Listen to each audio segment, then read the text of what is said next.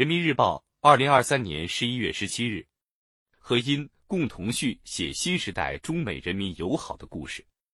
不论形势如何变化，中美和平共处的历史逻辑不会变，两国人民交流合作的根本愿望不会变，世界人民对中美关系稳定发展的普遍期待不会变。任何一项伟大事业要成功，都必须从人民中找到根基，从人民中集聚力量，由人民来共同完成。中美友好就是这样一项伟大事业。当地时间十一月十五日晚，习近平主席在美国旧金山出席美国友好团体联合举办的欢迎宴会，并发表演讲。新老朋友欢聚一堂，座无虚席。习近平主席同美国各界朋友见面。共叙友情，共话友好，为推进中美友好事业指明方向、汇聚力量。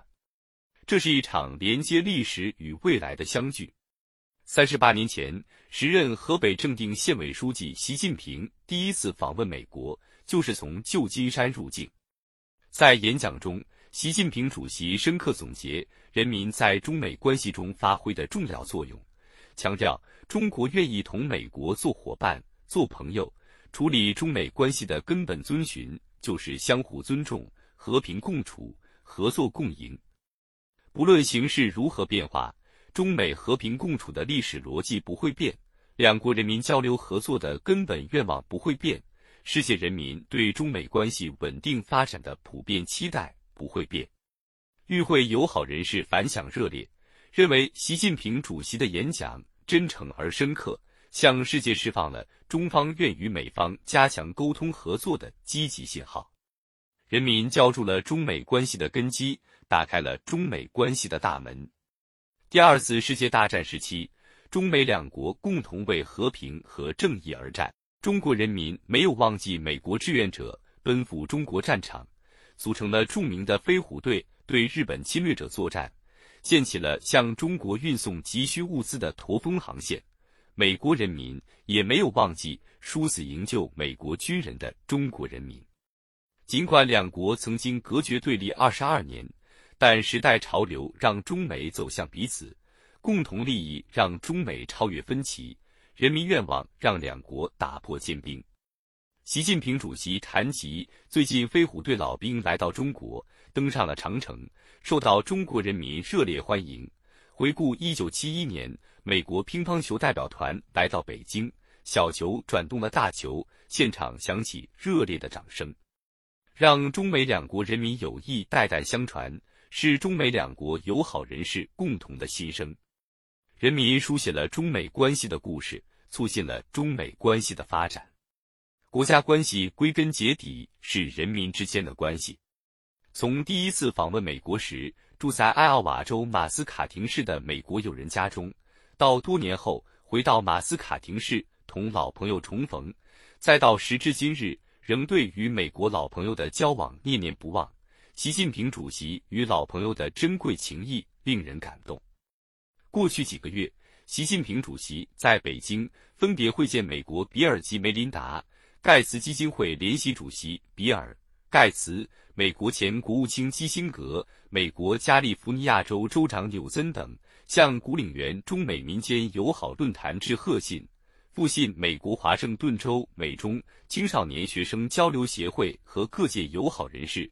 复信美中航空遗产基金会主席和飞虎队老兵，向美中关系全国委员会年度颁奖晚宴致贺信，向第五届中美友城大会致信，复信费城交响乐团总裁兼首席执行官马思义。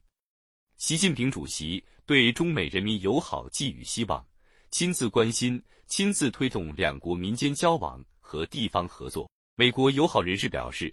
习近平主席给处于低谷的美中关系带来了新气象。